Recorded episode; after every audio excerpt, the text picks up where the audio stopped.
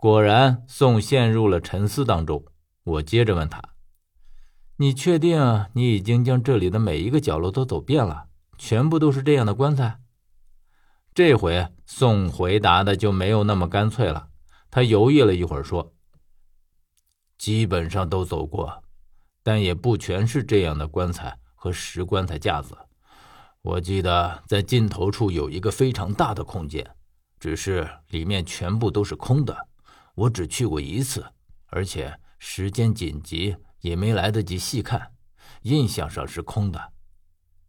时间紧急。”宋道也不隐瞒，他说：“因为当时我正在追着一具尸体，所以只是匆匆的瞥了一眼里面，又加之当时是在黑暗中，并不能看得完全清楚。”这时候，十三插嘴道：“是起尸还是活尸？”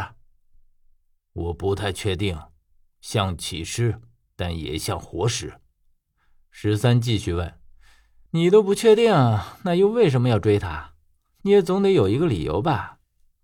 或许宋还并不知道十三和蒋的这层关系，否则依照蒋的脾气，只怕是不会搭理十三一句，更别说十三这样的追问了。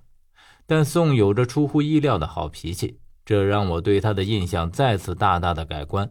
说实话，因为力的关系，我的确对他有一些偏见，因为我之前一直觉得。能和力是搭档的人也好不到哪去，总是臭味相投，一丘之貉而已。但是通过与宋短暂的接触，我才发现他和力完全是截然相反的两种人。宋说：“这具尸体上有我想要的东西。”听到这里，我算是明白了宋之所以会在这里的目的，为了寻找蒋是一个目的，而为了寻找这件东西，则是另一个目的。我细细想了想，于是对宋说：“来找这东西，应该才是你来这里的本意。而至于蒋，是来到这里之后才发现他也在的，是不是？”“的确是这样。”“那么会是什么东西会让他特意来到这个冰天雪地的地方？对于他们这样的人来说，普通的名气只怕已经无法打动他们了，因为这些都是信手拈来的东西，想要的话。”犹如探囊取物，所以他要找的东西一定很特殊，即便不特殊，也是具有非常意义的东西。最起码对他们来说，我猜测着问他：“你是不是在找贡爵马之歌？”因为我想来想去，这里最特别、最不寻常的东西，也就只有这贡爵马之歌了。宋变了语气问道：“你们也是来找这个东西的？”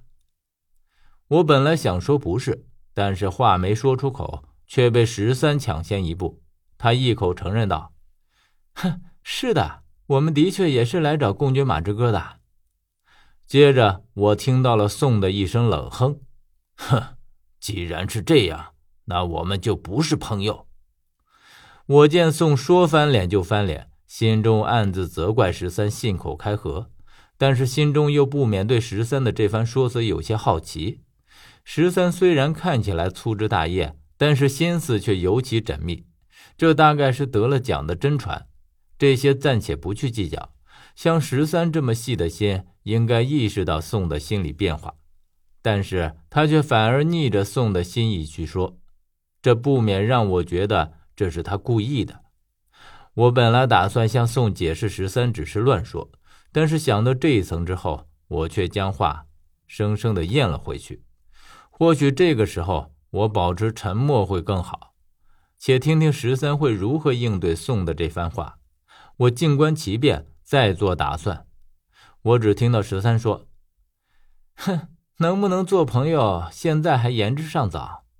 暂且先不说其他的，就说我们要找贡爵马之歌这件事儿，你找他是为了什么？”宋听了十三的这个问题之后，语气已经显得不友好了起来。显然这是他的软处，还是不愿意被提起的。他语气不自觉地拔高了一些，带着些许的怒火：“这与你何干？”十三却话锋一转，说道：“但是我知道。”我几乎和宋一起出声惊呼：“你知道？”十三很确定的回答我们，声音清晰：“嗯哼，我确定。”接着就是沉默，沉默之后，宋已经缓和了语气：“你倒是说来听听，你若是信口雌黄，说不出一个子丑寅卯来，那就让你尝尝我的手段，也好给你一个刻骨铭心的教训。”十三却丝毫不以为意。那如果我说对了，你又如何呢？我暗暗惊奇，十三这般有恃无恐，那么应该是对宋所寻找东西的目的了如指掌了。我顺着他们的话往下稍稍一想，已经得知了里面的猫腻，只怕十三的这点信息是蒋告诉他的，宋还不知道十三和蒋的关系，正好给了十三和他谈条件的可乘之机。